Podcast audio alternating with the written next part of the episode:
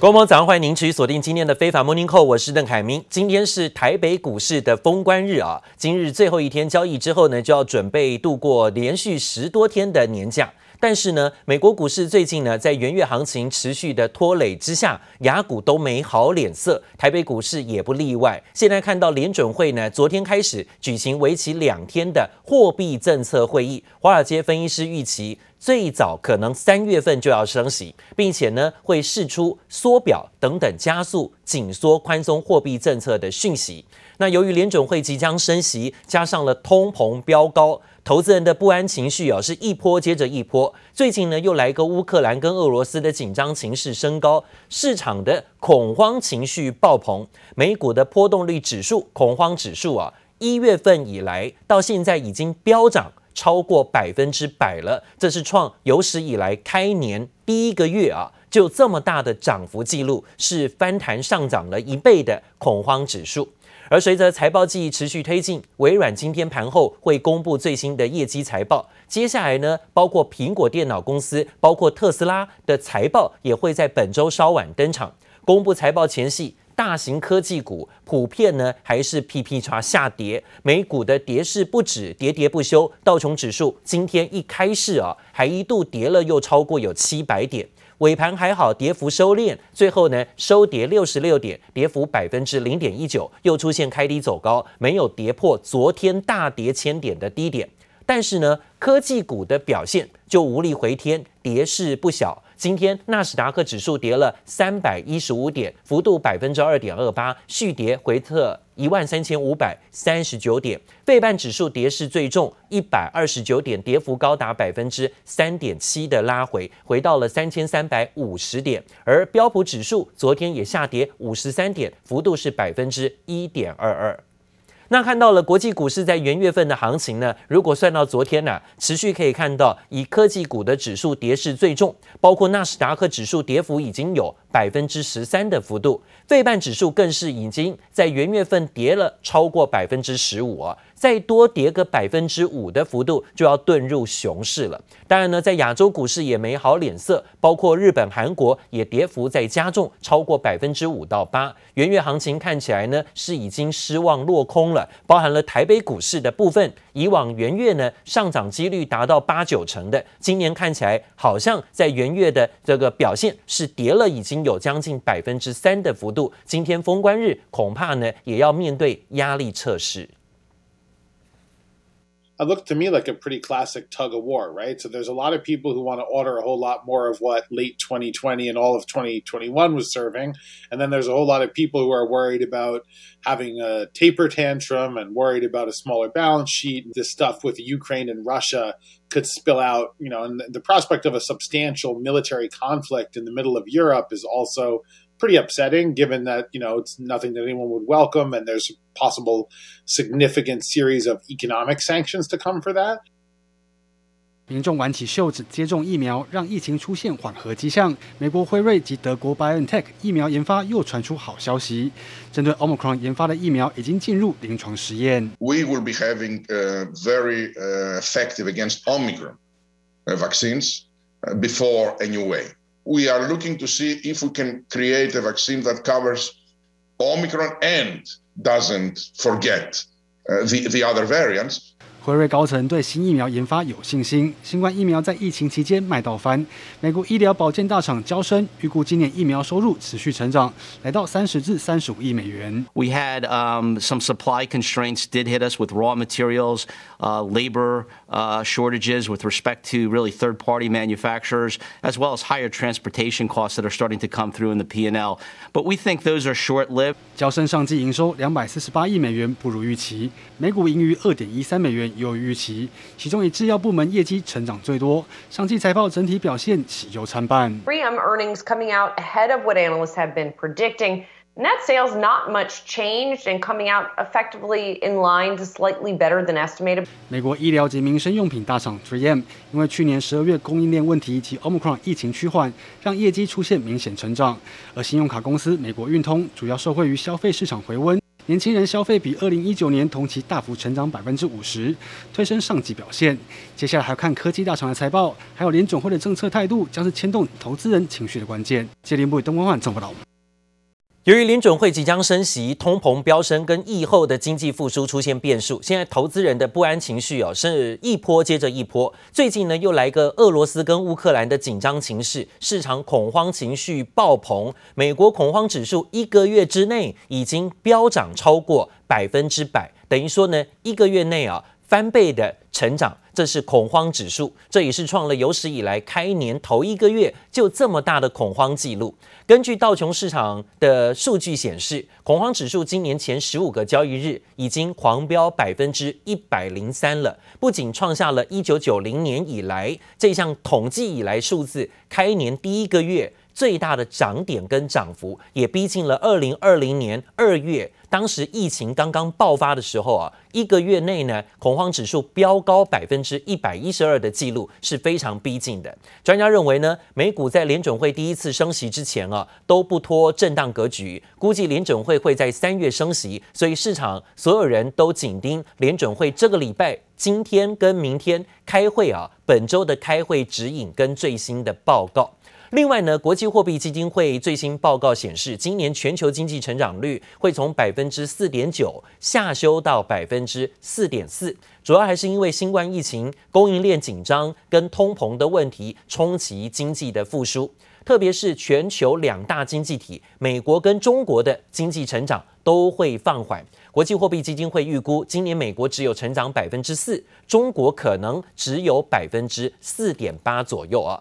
那说到了美国现在被通膨所苦，通膨率飙进了近四十年的高点，通膨越高，民怨就沸腾越高。所以呢，现在看起来只能靠联准会啊，是不是要加快升息的步调来抑制通膨？但是呢，这是一把双面刃。当联准会加快升息抽走资金，国际股市、美国股市就会遇到很大的修正压力，甚至资金的抽水跟失血。导致最近美股跌势不止，跌跌不休，这也让股民很痛苦。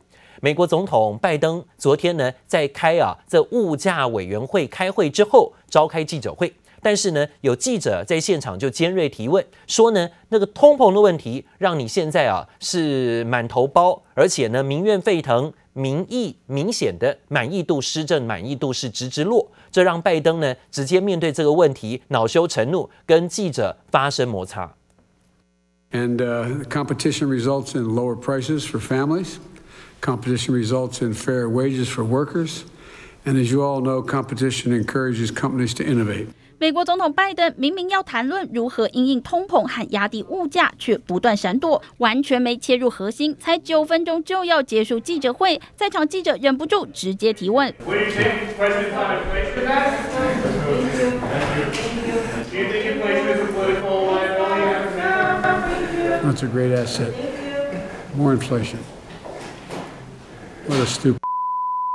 拜登似乎忘了麦克风还没关，直接对记者开骂，引发全场哗然。Within about an hour of that exchange, he called my cell phone and uh, he said, It's nothing personal, pal. Did he apologize? Uh, he cleared the air, and I appreciated it. We had a nice call. 拜登被问到通膨问题，居然恼羞成怒，恐怕就是担心影响到接下来的选战。他上周就在就职周年演说上，把通膨责任甩锅给联准会。Critical job in making sure that the elevated prices don't become entrenched rests with the Federal Reserve. We are in an inflationary period, and the Fed must start raising rates to to bring back and hold back those reins. And until they do, this market is going to keep going down, or we're going to see inflation keep rising. We focus on the trends in the economy, not any one day and any single indicator. Unlike his predecessor, the president does not look at the stock market as a means by which to judge the economy. 拜登不当面面对争议问题，而且骂人的时候还保持微笑脸孔，打滚四十多年的政坛资历，拜登果然是狠角色。记者王新文、林巧清综合报道。 而在投资人正在联准会升息惶惶不安之际呢，亚洲的通膨情况啊，也其实很明显的在明显飙高中，所以各地的央行都在采取行动，因为呢，通膨真的是可以翻转啊整个政局，甚至会让当权者呢下台倒地的。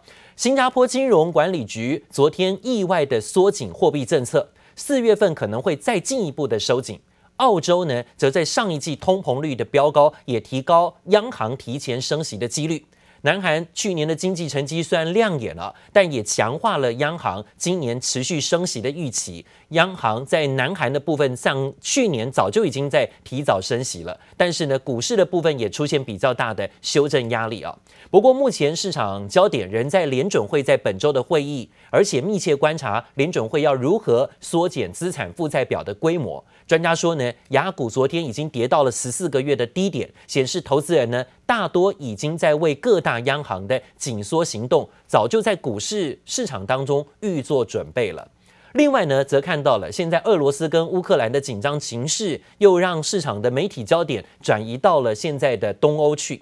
美国官员表示呢，要是俄罗斯真的有可能会入侵乌克兰，美国就准备对俄罗斯展开经济制裁，实施强制的经济制裁跟出口管制。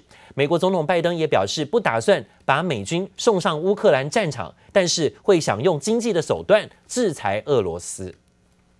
I made it clear to uh, early on to uh, President Putin that if he were to move into Ukraine that there'd be severe consequences, including significant economic sanctions, as well as I'd feel obliged to beef up our presence, NATO's presence in on the Eastern Front. Would you ever see yourself personally sanctioning him if he did invade Ukraine?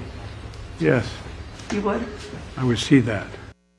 包含美国在内的西方国家目前都是避免直接派兵援助乌克兰的啊，那避免影响。 给俄罗斯制造侵略的借口，拜登也表示，与其出兵的优先选择的会是干脆直接经济制裁普丁，也许会比较有效。同时呢，《华尔街日报》也报道，一位高级官员说，美国一旦对俄罗斯实施出口管制，可能会严重打击俄罗斯实现经济工业化的野心。前两天，俄罗斯股价呢就出现了大跌，怕的就是美国要施以经济的制裁。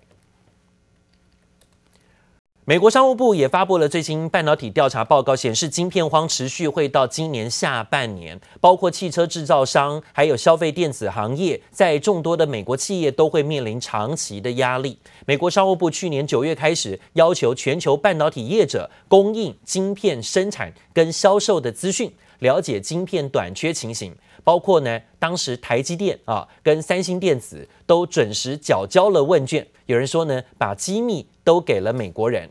而最新公布的问卷调查结果显示，二零二一年晶片需求就比二零一九年高出了百分之十七，产能不足导致晶片荒，在今年会延续，需求可能会远远高过于供给啊。关键的晶片库存中间值已经从四十天降到不到五天了，所以晶片的供应链仍然很脆弱。美国商务部部长雷蒙多则坦言，目前离走出困境还有一大段的距离啊。好，所以代表这份报告显示着说，现在晶片荒可能会持续延续，而且呢是美国认证，大概会到年底了啊。美国晶片大厂辉达也在最近呢有打算要收购晶片设计公司安某，但是呢这样的收购案不断的遇到阻碍，因为呢监管单位啊不断的担心，呃现在会不会有这些大者恒大，造成呢垄断的风险。英国、欧盟跟美国都对这场四百亿美元的重量级收购案有疑虑担心。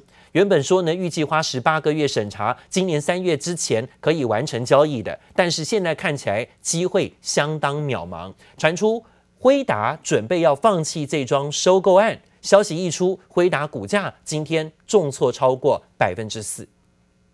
Hello, Toy Jensen. Hi, please ask me anything.